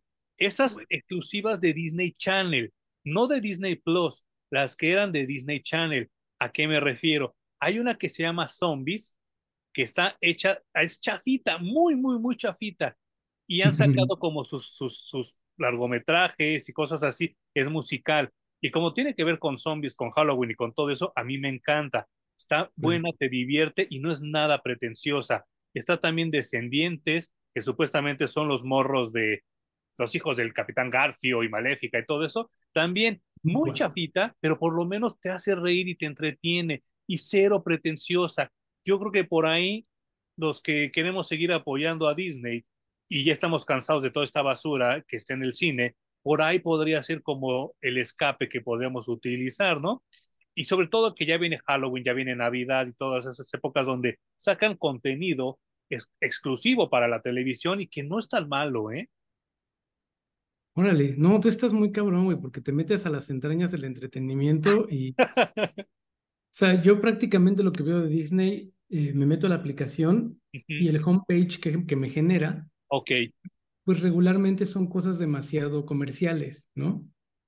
Entonces, pues me muestra, me muestra todo el contenido basura que yo ya no quiero ver. Ok. Hay una serie que se llamaba Brujillizas, que creo que en inglés era Twitches que salían unas morenas, las pinches hermanas Mauri, deliciosas, eh, guapísimas. Y hace poco las busqué y siguen re buenas y re bonitas todavía. ¡Guau! ¿Ves?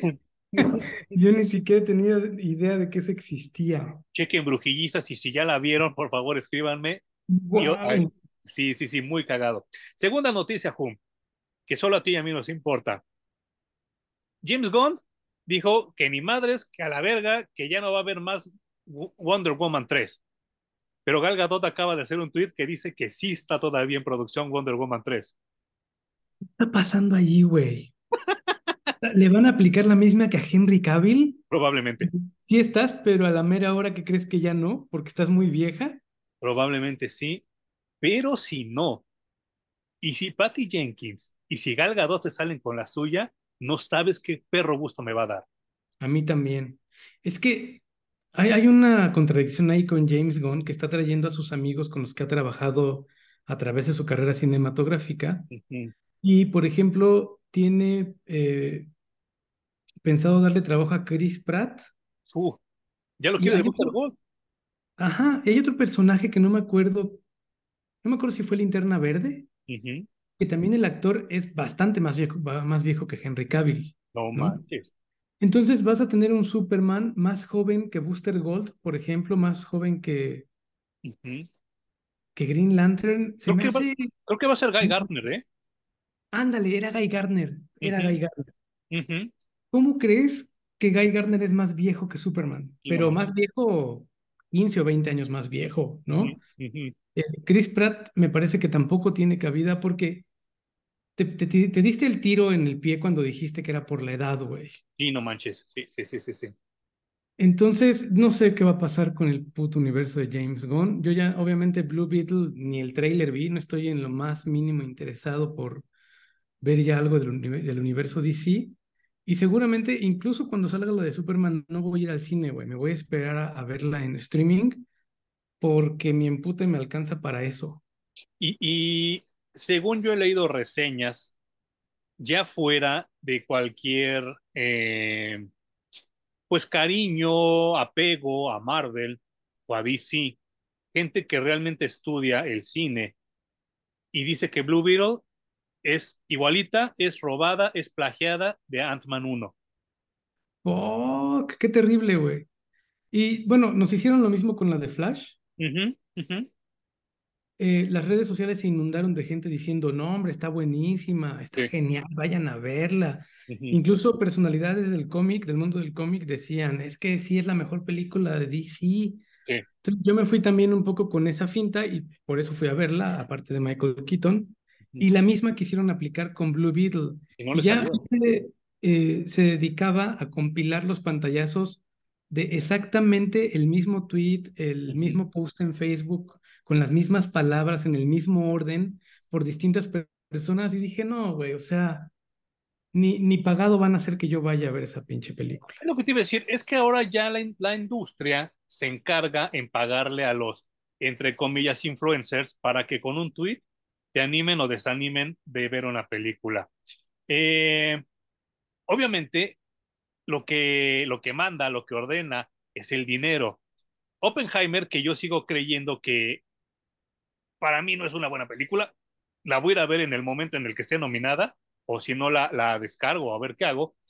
Pero ahora, pues todos le están chupando el chile a Christopher Nolan, diciendo que él dominó la taquilla este año, que hizo que la gente pensara y que le llenara a la gente la Mm, mm. mente de ideas de progreso y todo eso. No, eso es pagado, güey. Es pagado. ¿verdad que sí? O sea, yo estoy muy sorprendido, pero Barbie lo logró. Sí. Dominó la taquilla. No sé por qué, pero la gente salía pensando de esa película. No manches. No. Mira, yo ya, yo ya expuse mis razones por las cuales no voy a ir a ver Barbie. No porque no me guste la película, no porque no me guste el producto, yo ya dije por qué. Eh, sin embargo, yo no he conocido una sola persona que me hable bien de la película, una. Y aún así, ya le rompió la madre a Super Mario Bros. en taquilla. Sí, yo ya también ya les dije por qué no me parece un buen producto. Eh, la película de Barbie en específico, ¿no? Barbie me parece una cosa, un fenómeno digno de libros y libros y libros y libros, güey, ¿no? Eh, pero definitivamente dominó el año entero, güey. Yo no creo Sí. que vaya a haber otra película tan taquillera este año como Barbie. No, No la van a tumbar. no, no, no, no, no. Y está muy cabrón porque eh, de las películas taquilleras del año, creo que ya no viene ninguna, ¿eh? No, o sea, ya solo faltaba, bueno, falta Aquaman 2, que no va a ser taquillera. Y la Capitana Marvel 2 que tampoco. Tampoco va a ser taquillera, güey. Qué difícil. Qué Bueno, rudo. está bien. Eh, también creo que es- está chido que entremos en el desgaste de películas de superhéroes para que se, acuerden de que también hay que hacer buen cine y hay que ir a ver buen cine, ¿no? Sí, claro. Pero no es va Oppenheimer. Pero ¿Cómo? Oppenheimer no es buen cine. Yo creo que Oppenheimer es buen cine, pero no es la mejor película ni siquiera de Christopher Nolan. Él dice que sí, ¿eh? Él dice que es su, Mm, su ópera prima. Que las no, películas de pues, Batman ya para él son mamadas. las de Batman tampoco son sus mejores películas, güey. Yo también creo lo mismo. O sea, pues, neta, podríamos hablar eh, un buen rato del cine de Christopher Nolan. Tiene muy buenas películas y como ya dijimos, no es esta de Oppenheimer la mejor, ni son las de Batman. Creo que su mejor cine está en otro lado. Yo creo que Memento e Inception son sus mejores películas. Interestelar también está chingona. Ah, bueno, pero es que Interestelar la tienes que masticar muy bien porque si no, no mames, te quedas loco en el pinche cine, ¿no? Sí, está muy cabrón. A mí Sí, por eso me gustó mucho. sí. Eh, tiene este cine que vas, ves la película y te hace pensar, como dice la gente de Oppenheimer, pero a mí Oppenheimer me pareció muy básica. Sí, sí, sí, sí. Está, está contada muy por encimita. Creo que quisieron resumir muchísimos meses, quizás hasta años, en tres horas y no lo lograron, güey. Eran cosas tan importantes y tan cabronas en la historia de la humanidad que contarlas así de rapidito no te sabe. Y rapidito, entre comillas, ¿no? Porque dura tres horas. Pues sí, pero es que imagínate, si te cuenta, deben de ser al menos cinco años, Sí, no manches. en la historia de la ciencia. Y con un descubrimiento que si hay un antes y un después, o sea, le llaman la era atómica por algo, ¿no? Claro, claro, Entonces claro. sí, sí creo que quisieron resumir demasiado en una sola película. Tercer noticia y a la vez pregunta. ¿Ya fuiste a ver Tortugas Ninja, Mutant Mayhem? No he ido a ver Tortugas Ninja. ¿Ya la viste? No, Fuck. porque a la última hora hubo algo que me frenó. Eh, vi un video de un chavo que la fue a ver y regresó muy enojado por dos cosas. La primera es que Abril O'Neill es negra y es gorda Eh, y es pesada. Esa la puedo, esa la puedo pasar. Esa la puedes pasar. No sé si vas a pasar la siguiente que te voy a comentar, porque fue la que me detuvo y dije, se van a la verga. eh, no sé si te acuerdas de un personaje que creo que se llamaba Scumbag, que era como un mosco así todo feo. Ah, sí. Que tenía como unos, unos pelos acá horribles y todo. No Baxter, había otro que se llamaba Scumbag. Bueno, en la película infieren y hubo una escena eliminada donde Scumbag y el maestro Splinter son novios gay. Sí. Eso no puede pasar, güey. Y le preguntaron a Seth Rogen que por qué lo había hecho y él dijo, a partir de este momento, entre menos pueda poner personajes blancos y heterosexuales en mis películas, lo voy a hacer porque estamos viviendo en un mundo diferente y nos tenemos que adaptar a esto. Lo cual me tiró a Seth Rogen de una manera horrible. ¿Qué opinas de esto, Juan? Espero que no sea así, güey, porque Seth Rogen tiene metidas las manos en proyectos que a mí me gustan mucho, por ejemplo, Harley Quinn. Y pensar que se vaya a decantar por allí me, me espanta, ¿no? Porque me va a quitar el disfrute. Había otra cosa en la que estaba metido Seth Rogen que yo estaba disfrutando mucho, pero ahorita no puedo recordar. ¿Era un videojuego? No, es otra, no me acuerdo si serie o caricatura. Pero bueno, eh, últimamente ha estado muy productivo ese güey. Sí. Ha, ha, hecho cosas bastante divertidas para mi gusto y hasta cierto punto trans, transgresoras por la sociedad en la que estamos ahorita, ¿no? Y, y ojalá que no ocurra, güey, porque ¿cómo se te ocurre subirte al movimiento woke cuando ya está desapareciendo? Sí, no, y sabes que yo quiero creer, de verdad quiero creer, porque Seth Rogen el güey no le puedes tomar en serio nada. Se la pasa diciendo bromas a lo pendejo y de verdad, ese güey es un chamaco meco de 45 años. Y entonces yo quiero creer que eso que comentó lo comentó a nivel de broma y que esta onda de lo que pasa con el maestro Splinter es una exageración del video que vi. Pero si es así y de verdad se está metiendo, como dices tú, en este tren del mame que ya está desapareciendo, creo que sí le está cagando. Pues es muy frustrante, ¿no? Porque, o sea, creo que tiene hasta, hasta se metió en la película de Mario Bros. Sí, sí, sí, sí. Este, híjole, es que estaba buscando en qué otra cosa que yo dije, no manches, este güey está haciendo cosas bien chidas. Pero bueno, no importa. El chiste es que ojalá que no, no pase, güey. Ya, yo sentía que ya estábamos de salida. Sí, yo también. Y resulta que hay unos creadores que a mí me gustan que van de entrada y ay, ¿por qué? Y mira, ese proyecto de las tortugas lleva tres años en producción, hasta ahorita salió. Quiero creer que lo que ya está saliendo ahorita ya a la chingada, ¿no? Como lo que hablábamos de My Adventures con Superman. Claro. no. Ahí va mi cuarta noticia. Para ver qué opinas, porque solo nos importan a ti y a mí. Por azares del destino, el Facebook me llevó a una página donde, hablando de cosas otakus, se llama Enfermos que quieren estar teniendo sexo con caricaturas, ¿no? Así se llama su página. Me meto y obviamente el, ah, eh, está muy cagado porque los primeros posts hay hombres y mujeres dibujando, haciendo sus, sus, sus dibujos obscenos con Miguel Ojara de el, Spider-Man 2099, ¿no? Y todos dicen que lo desean muy cabrón y que se lo quieren echar y que es muy sexy, bla, bla, bla, bla, bla, bla, bla. Pero me sorprende que también en esos posts sale Clark Kent y Superman como personajes que ya se quieren echar los y las otakus. Pero es el Superman de My Adventures with Superman. Pues es que te digo que tiene todo el estilo del anime. ¿Eso crees que le abona o que le resta al personaje?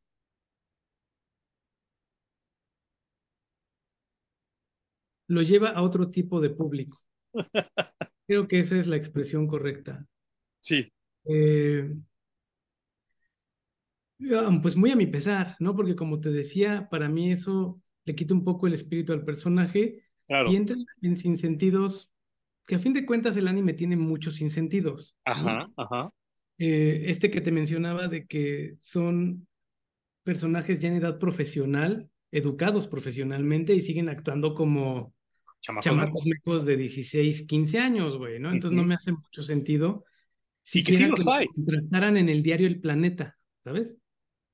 Claro, y que sí los hay, ¿eh? Yo conozco gente de 30 que se comporta como de 15.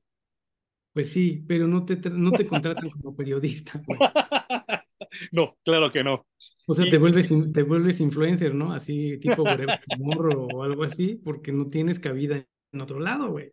Porque si no, entramos en esto que ya hablamos hace rato de salen productos con falta de profesionalismo. Sí, no manches. Sí, sí, sí, totalmente de acuerdo. Y bueno, eh, con eso cierro la sección de noticias que solo nos importan a Home y a mí. Y es, es, noticia muy otaku, ¿no? Porque los chips, así le llaman, ¿no? Shipean a los personajes. Ajá. Viene totalmente del manga y del anime. Sí, que ya les dicen waifu, hijos bandú y no sé. Hijos bandos, ajá, sí. No sé, gente enferma. Pero bueno, eh, y quisiera brincarme a la sección de la recomendación y la anti-recomendación de la semana. Y quiero empezar con la anti-recomendación porque sí, de verdad, sentí escosor, sentí tristeza, le tuve que adelantar por lo menos 20 minutos porque no pude digerir, consumir, masticar Guardianes de la Galaxia 3. Qué película tan horrible y tan Yo sigo pensando que es la peor película de, de Guardianes de la Galaxia. No es la peor película de Marvel, ¿no? No. Pero eh, este, entiendo por qué a la gente le gusta. Ajá. La única parte con la que estoy seguro que conectan es con la parte de los animalitos que sufren, güey. Ajá. De ahí en fuera, pregúntale a la gente de qué se trató Guardianes de la Galaxia y no te van a saber decir nada más. No. Porque se convirtió en una película de Rocket Raccoon y de sus amigos. Y mira, yo no lo, no lo había analizado, no lo había digerido como tal, porque insisto que esto fue como tragarme siete pasteles, dos fabadas y dos pozoles. No la puedo digerir, no, todavía no la puedo convertir en excremento. Eh, le dije a mi hermano, le digo, es que no manches, la mitad de la película es Rocket Raccoon herido y teniendo flashback de su niñez. Y me dice, ah, pues como libro de Boba Fett. Y dije, sí es cierto. Es la misma pinche fórmula. Y fue porque mi hermano me lo, me lo señaló, me lo subrayó. Y Pero sí, conecta más porque eres empático con los animales, ¿no? Si, es, si es que eres animal lover. Sí, claro. Y no, si eres un poquito como yo, eso a mí no me toca cuerdas sentimentales en la vida, entonces no me supo nada esa pinche película. A mí tampoco. Y luego eh, creo que también fue una muy, muy mala elección el escoger al High Evolutionary como el villano principal. Claro. Y con un actor tan malo, ¿eh? Y además pasadito por agua, ¿no? Eh, sí, creo que no. Guardianes de la Galaxia 3. A mucha gente le encantó, güey. Sí, claro, pero es que sabes que ya lo hemos comentado también en otras ocasiones ahorita también ya hay un tipo de nerd que es el nerd Contreras, ¿no? Yo lo bauticé y si ustedes lo quieren utilizar, utilícenlo. El nerd Contreras es el que está yendo y está poniendo en Facebook que Blue Beetle está bien chida. El nerd Contreras es el que no mames, se aventó She-Hulk y dijo, no, está de la verga. El nerd Contreras es el que vio Obi-Wan Kenobi y dijo, me gustó toda la pinche serie. ¿Por qué? Porque le gusta llevar la pinche contraria. Y así, muy probablemente, por eso dicen que esta fue una buena película. Qué triste, güey. Qué triste porque, pues entonces seguirán haciéndolas. Sí, claro, claro, totalmente de acuerdo. ¿Tú tienes alguna recomendación de esta semana, Home? No, estoy bien contento porque tengo dos recomendaciones. Ah, bueno, dime, dime, yo, yo te digo la mía. La primera es El exorcismo, El exorcista del Papa. Ah, ¿cómo crees? Yo no la había visto porque había recibido muy malos comentarios acerca de la película. Sí, sí, sí, sí, sí. Efectivamente no es la mejor película del universo de los exorcismos. Ni de Russell Crowe, No, tampoco. Pero propone un mundo de exorcismo que me parece mucho más amplio y mucho más rico que cualquier otra película de exorcismo que yo haya visto antes. Eh, tuerce un poquito el rabo porque propone que hace muchos años durante la Inquisición, el demonio logró poseer a uno de los inquisidores de aquel entonces, y entonces le atribuye todas las atrocidades de la Inquisición al demonio. Que no, lo dudaría ni tantito, ¿no? No, no directamente a que fueron, eh, digamos, cometidas en nombre de Dios. Y obviamente esta es como una labor de arqueología, güey. Se meten en una cueva en donde encuentran cosas, donde deducen que la cueva está distribuida de tal manera y los cuerpos están en determinadas posiciones porque encerraron a un diablo súper cabrón, ¿no? Casi que el triunvirato del infierno. No. Y lo que está ocurriendo es que eh, ese diablo quiere volver a repetir la historia e infiltrarse en el Vaticano. Mm, Entonces, me parece que esta película propone cosas que Alejandra dice que tenía que haber sido una novela gráfica o una serie de novelas gráficas, porque te da para explorar a los personajes y a los demonios y explicarte todo este mundo que nosotros no entendemos del exorcismo, que, del que realmente entendemos muy poco, ¿no? Sinceramente. Y, y creo que abordado desde un punto más o menos realista, porque mencionan, por ejemplo, que este güey de todos los cientos de casos que ha atendido, solo como el 1% o menos del 1% han sido exorcismos reales. Ah, claro. Todos los demás ha sido, la ha hecho de psicólogo, la ha hecho de... Eh, dice que hasta teatro ha tenido que hacer, como que te saque el diablo realmente y lo transfiere a otra criatura para que la persona sienta que ya sanó, aunque en realidad no fue un exorcismo, ¿no? Yo una vez, porque, eh, porque insisto que yo sí he estudiado religión y sí me he ido a meter a estudios de pastoral y de catequesis y todo eso, ¿no? Y alguna vez un padre me comentó eso. Eh, dices que una vez me llegó un chavo y me lo trajeron así súper mal, que porque decían que estaba poseído. Y entonces, dice, yo le tuve que hacer de psicólogo y me puse a platicar con él y resulta que no, que lo que pasa es que pues estaba teniendo una adolescencia muy cabrona y realmente es lo que pasaba, ¿no? Y entonces, como dices tú, y me lo dijo ese padre en ese momento, de toda esa gente que dice que está poseída, solo es un 5% la real, pero sí existe. Sí. Y eso, pues no mames, sí te, te, te cala, ¿no? Entonces creo que pasó un poco, un poco por debajo del radar porque quiso hacer todo la película, quiso hacer una película de exorcismo, de arqueología y de presentarte un universo mucho más amplio en hora y media. Y creo que la gente terminó por no disfrutarla del todo, no cuajó, pero creo que esto de que Alejandra dice que pudo haber sido una gran serie de novelas gráficas, creo que sí. Si andas buscando ideas para tus historias católicas de demonios y ángeles y la chingada, me parece que es material que necesitas ver. Y creo que para hacer una película, entre comillado, independiente, no le fue tan mal en taquilla, ¿eh? No, estuvo bastante bien promocionada. Yo terminé por no ir a verla, te digo, por los malos comentarios.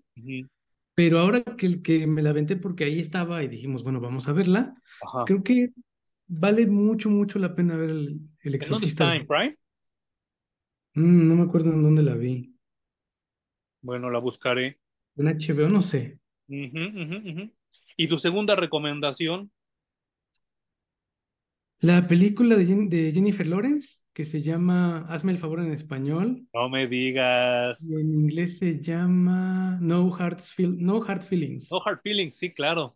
A ver, platícame, porque Jennifer Lawrence me cae en los super huevos. A pesar de que está re buena, esta chava me cae muy mal. Pues es una de estas comedias como raunchy que vivimos en los ochentas y en los ajá. noventas, Sí, sí, sí, sí, en donde el conflicto es amoroso, sí. la película es totalmente predecible, pero tiene una protagonista súper guapa y súper buena, como tú dices, que te la terminan encuerando en alguna situación que no merecía que se encuerara, pero te la tienen que poner en pantalla porque es parte del encanto de este tipo de cine. Y obviamente es una comedia súper light, las Ajá. bromas son, o sea, de nivel de pipí, popó, pedo, ¿no? Yo había leído las reseñas que decían que era como Porky's y la venganza de los nerds. Pero funciona, güey, o sea, Claro, y porque hace falta. que dejamos de tener hace mucho tiempo, también en pos de, es que pues no, no debemos de encuerar a las mujeres sin motivo y sin razón en el cine, Claro. Y ya estas comedias que hacen, pues burla, de pronto hasta sienten como películas de bullies, ¿no? Ajá, Ya ajá. no, ya no es correcto porque ya no se tienen que hacer esas cosas. Y yo, pues sí, de vez en cuando extraño ese tipo de Yo comedia. también, yo también, la verdad. justo esta película te rasca esa comezón. Qué chido. Y fíjate que sí la quiero ver, porque también no me acuerdo, esa creo que sí la vi en HBO Max. está por ahí y sí me la voy a aventar porque yo sí extraño ese tipo de cine, ¿eh? porque volvemos a lo mismo. Eh, yo recuerdo, y no sé si te acuerdas tú también, cuando fuimos a ver No Another Teen Movie, Sí. que uno de nuestros conocidos se ofendió muy cabrón y dijo, no, una película muy fuerte, por, por una escena de que, que le dice el papá a su hijo, mira, te voy a presentar a la chava que me ha sacado a mí de todos los problemas, y le lleva a tu mamá. y este cuate se encabronó, dijo, no, esta película muy fuerte. Pero yo sí extraño, y hace poco le digo a mi hermana, le digo, mira, está en streaming, no, no, Teen Movie, pues vamos a poner un cachito. No, no mames, nos la acabamos, güey, la acabamos y nos seguimos cagando de risa de lo mismo. Y sí extraño ese tipo de cine porque también las comedias ya habían estado muy pasadas por agua, ¿no? Creo que Claro. la que más o menos regresó a ese tipo de cine, que también creo que está hecha por Seth Rogen, es la de Good Boys, que son unos morros que arman un pinche desmadre por un dron que rompen de su papá. No, no la he visto. Y no la han visto, véanla de verdad, es de ese estilo, me cagué mucho de risa.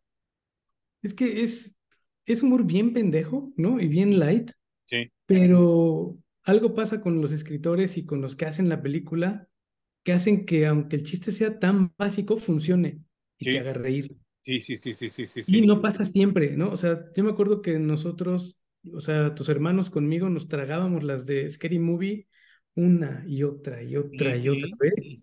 No nos cansábamos de reír de esas pinches películas que a mucha gente le parecen así como que Sí, la peor basura del universo. pero esa misma gente que dice que Scary Movie es caca, son las mismas gente que consume el cine de Adam Sandler, güey. Y ese sí es muy feo, ¿no? Muy caquita, sí.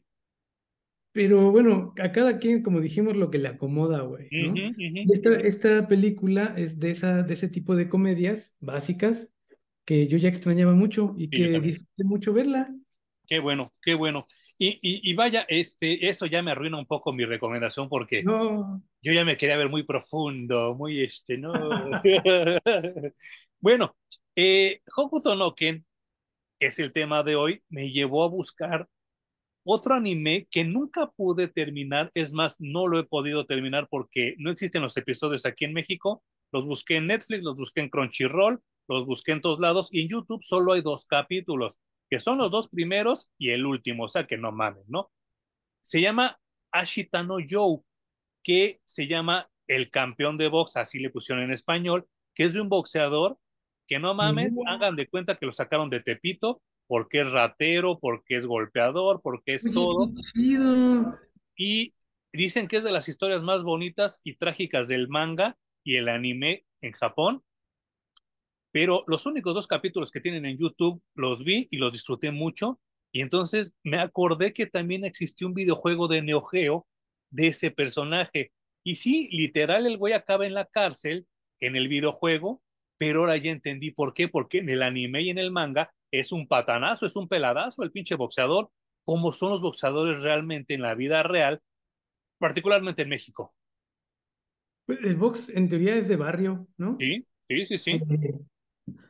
O sea, la película de Rocky me parece que también refleja un poco esto de que el, el box nace, no sé si es algo romantizado, ¿no? Uh -huh. Nace del, del hambre y de las ganas de luchar. Uh -huh, uh -huh, uh -huh. De allí sale el pinche box. Y creo que romantizado o no, para mí es la historia que funciona como para llevarla a medios, ¿no? Claro, claro. Y entonces me llevó esto, en la historia de Ashitano Joe, en buscar este cine de boxeadores que, como dice Hum, también está muy romantizado, pero está bien chingón. Y entonces vi una película que se las recomiendo totalmente, que también está gratis en YouTube, que se llama, ay, que la verga, ya se me olvidó. Body and Soul, con John Garfield. No mamen, pinche película está bien cabrona porque también habla de esta onda de cómo los boxeadores se meten, si de por sí su vida está llena de problemas, todavía se meten más, ¿no? Se meten en más por pendejos y por andar con el alcohol, las viejas y todo lo que viene con el box, ¿no?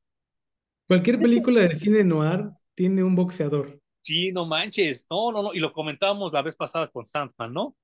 Y lo que me llevó a la tercera a la tercer recomendación, bueno, a la tercera ola de la recomendación de Ashitano Joe, una película mexicana que obviamente ya reseñaré yo aquí en, en el espacio de, de, cine de Parallax Reviews, que se llama Campeón sin Corona. No mamen, qué buena película. Yo ya había leído que es de las mejores películas del cine mexicano, la vi y sí, de verdad, una chingonería, pero me sorprende, Hum, me, me vuela la cabeza que Japón, Estados Unidos y México estén conectados porque el box es un deporte de barrio y así se debe de quedar. Las luchas también es lo que conectó básicamente con Japón, ¿no? Sí, claro. Eh, con Estados Unidos costó mucho más tiempo, no entiendo por qué, pero pues básicamente la historia de la lucha libre en Japón y en México van de la mano. Sí, sí, sí, sí. Eso Sí. está bien loco, güey. Y también la lucha libre no es que sea un deporte de ricos, ¿eh? No, pero ahora esta cultura hipster, pues ha hecho del box mexicano una basura con las peleas del Canelo Álvarez, ¿no? Porque ahora resulta que ese güey, ese güey es Kenshiro, nadie le gana. Y entonces ya en sus reportajes el güey hasta se mienta a la madre y se avienta y todo. Ya crean una historia tan falsa que la pelea es falsa, ¿no? Y le quitaron el barrio al box, por lo menos aquí en México. Pero esas tres recomendaciones que yo les tengo, por favor, denles una checada. O sea que tú crees que el último gran boxeador de México fue Julio César Chávez, papá. Yo creo que sí, Wow. porque él sí vino de, él sí vino de- del barrio. Y todavía Sí. sigue, todavía sigue siendo barrio. Y el único que tiene videojuego. Claro, sí, no manches. Sí, sí, sí. Y no es malo, ¿eh? No es malo, yo lo disfrutaba mucho. Sí, me acuerdo, sí me acuerdo. Jum, ¿algo más que quieras decir sobre el tema de hoy? No, pues ya, güey, vámonos a comer. O Ya sea, a la verga. Y ya nos extendimos mucho y perdón a todos. Muchas gracias a los que nos aguantaron hasta el final y pues nos estaremos viendo la siguiente semana. Regresamos a Parallax Comics Reviews. Y ya. Eche- Gracias, échenos Hum. un mochi mochi en Twitter. Moshi. Gracias, Hum. Gracias a ti, Manuel.